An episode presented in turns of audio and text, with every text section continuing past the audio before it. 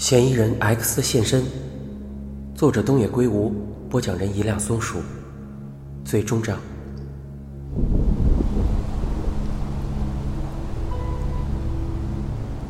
三月十日清晨，技师像平时一样坐在离其他游民有一段距离的地方。食神告诉他：“你好，打扰了，我有一桩事要委托你。”技师很惊讶，食神接着说：“我这边有一个河川工程需要人监工。”食神已看出技师以前做过建筑方面的工作。技师很纳闷为何会找上他？原来受托担任这工作的人发生意外不能去了，如果无监工，就拿不到施工许可。你先把这个收下。交付五万元后，技师一口答应。食神带着他前往富坚租住的旅馆，他让技师换上富坚的衣服，令他安分的待到晚上。当晚，食神把技师叫去瑞江车站，食神事先从小崎车站偷了自行车，尽量选新车，车主能报案最好。事实上，他还准备了另一辆自行车。那是从瑞江车站前一站伊之江车站偷来的，是辆旧车，并未好好上锁。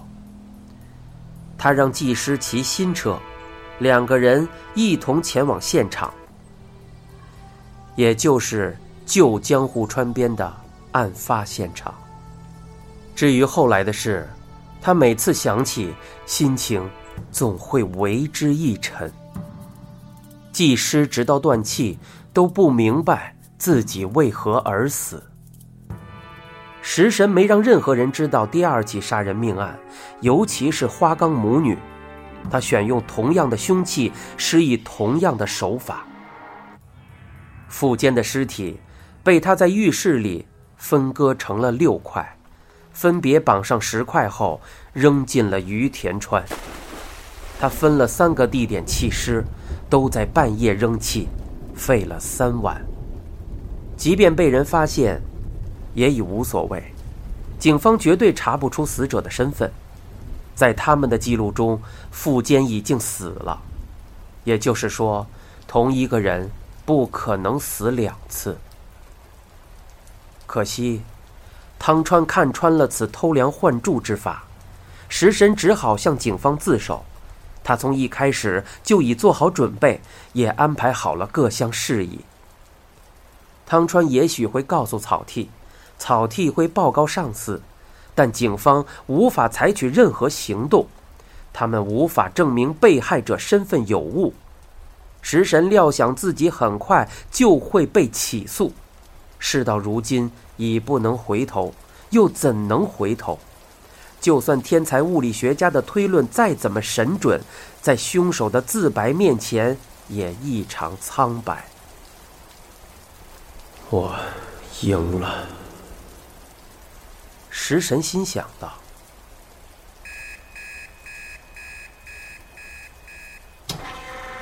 警铃响起，是有人进出拘留所的铃声。看守离席站起，一阵短暂交谈后，有人进来。站在食神监视前的是草剃，在看守的命令下，食神走出监视，检查完身体后，他被移交给草剃。此间，草剃一句话也没说。一出房门，草剃就转向食神：“您身体怎么样？”这警察到现在都这么客气，食神不知道他是另有他意，还是纯属个人习惯。他回应道：“累了，可以的话，我希望法律尽快做出裁决。就当这是最后一次审讯吧。我想请您见一个人。”食神蹙眉：“会是谁？难道是镜子？”来到审讯室前，草剃打开门，里面坐着汤川学，他沉着脸，定定凝视着食神。看来，这是此生最后一道难关。食神打起了精神。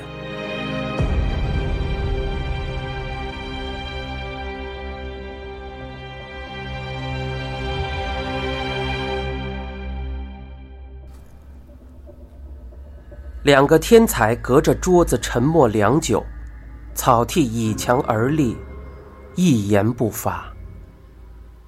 汤川先开口了：“你好像清瘦了些。”“哦，三餐都很正常。”“那就好。”哎，汤川舔舔嘴唇。你不怕被贴上变态跟踪狂的标签？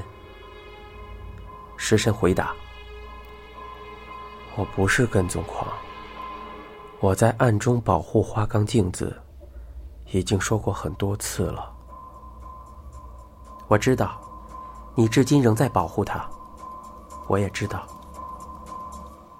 食神脸上闪过一丝不快，他转头看着草剃。这种说话对调查有什么帮助吗？看草剃不发一语，汤川继续说：“我把我的推论都告诉他了，包括你真正做了什么，杀了谁。你要吹嘘你的推论，完全是你的自由。我也告诉了他，花冈镜子。”这句话令食神的脸颊猛然抽动，但抽动立刻转为了浅笑。他略表悔悟了，感谢我了。枉费我替他除掉眼中钉，他居然大言不惭的说什么不关他的事。食神冷笑，故意扮出恶棍的姿态。草剃心头一阵激荡，不禁感叹万千。原来一个人能爱人到如此地步。汤川说：“你好像坚信，只要你不说，就永远无法揭开真相。但怕是你错了。三月十日，一个男子下落不明，他完全是个无辜的人。”只要查明他的身份，找到他的家人，就可以做 DNA 的鉴定，再和警方认定是富坚慎二的遗体进行比对，其真实身份自然水落石出。食神露出笑容：“你说的我听不懂啊。他没家人，就算还有别的方法，要查明身份。”也得花上庞大的人力和时间。到那时，早已结案。不管法官做出什么判定，我都不会上诉。只要结案，就是改观定论，富坚慎二命案就此了结。难道说？他看着草剃。警方听了汤川的话。会改变态度。若是这样，就得先放了我。理由呢？因为我不是凶手，但我明明已经自首。这份材料怎么办？草剃垂下头。食神说的没错，除非能证明他的自首是假的，否则不能半路喊停。规矩就是这样。汤川说。我只有一件事告诉你。食神看着汤川，等待下文。你的头脑，你那聪明过人的头脑，却用在这种事情上，我感到万分难过。我永远失去了在这世上独一无二的对手。食神的嘴抿成一线，垂下双眼，似乎在忍耐什么。最后，他再次望着草剃。他说完了，我可以走了吗？草地看着汤川，汤川默然点头。走吧。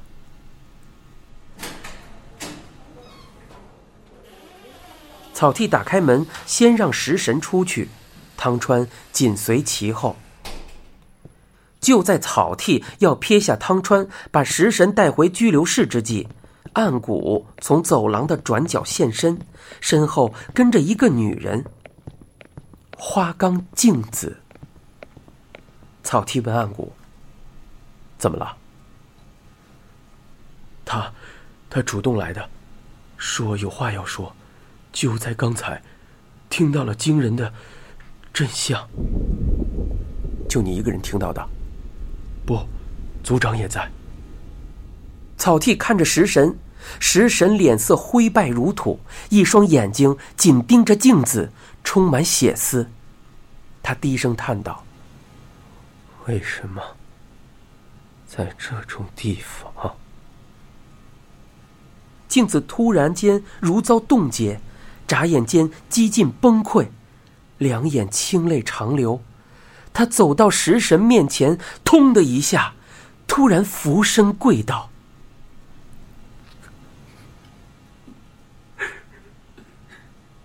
对不起，真的对不起，让您为了我们，为我们这种女人。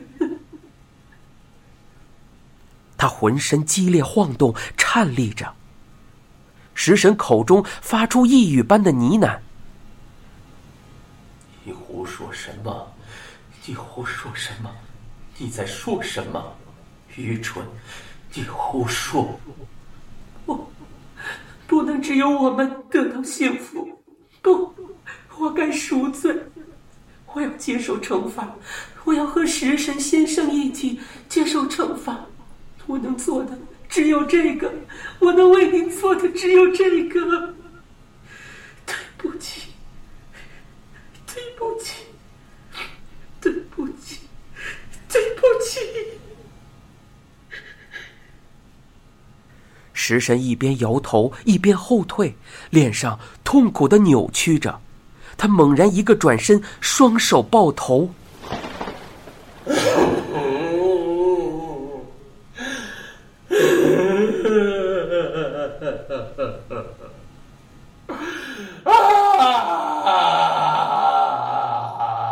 他发出野兽般的咆哮，咆哮里夹杂了绝望与混乱的哀嚎。那咆哮，听着无不为之动容。警察跑来要制止他，汤川挡住：“别碰他，让他哭个够。”食神继续嘶吼，像是要呕出了灵魂。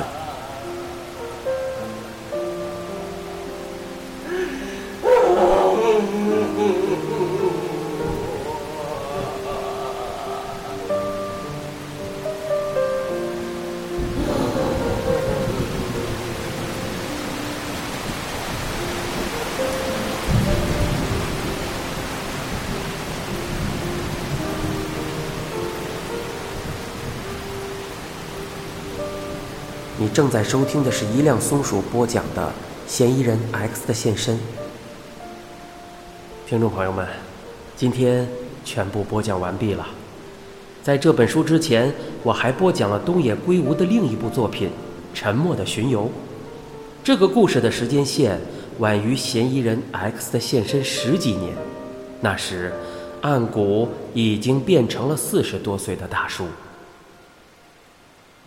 在这本书的最后时刻，主人公汤川学提到了十多年前好友食神的案子。他说，他很后悔做出当初的那个决定。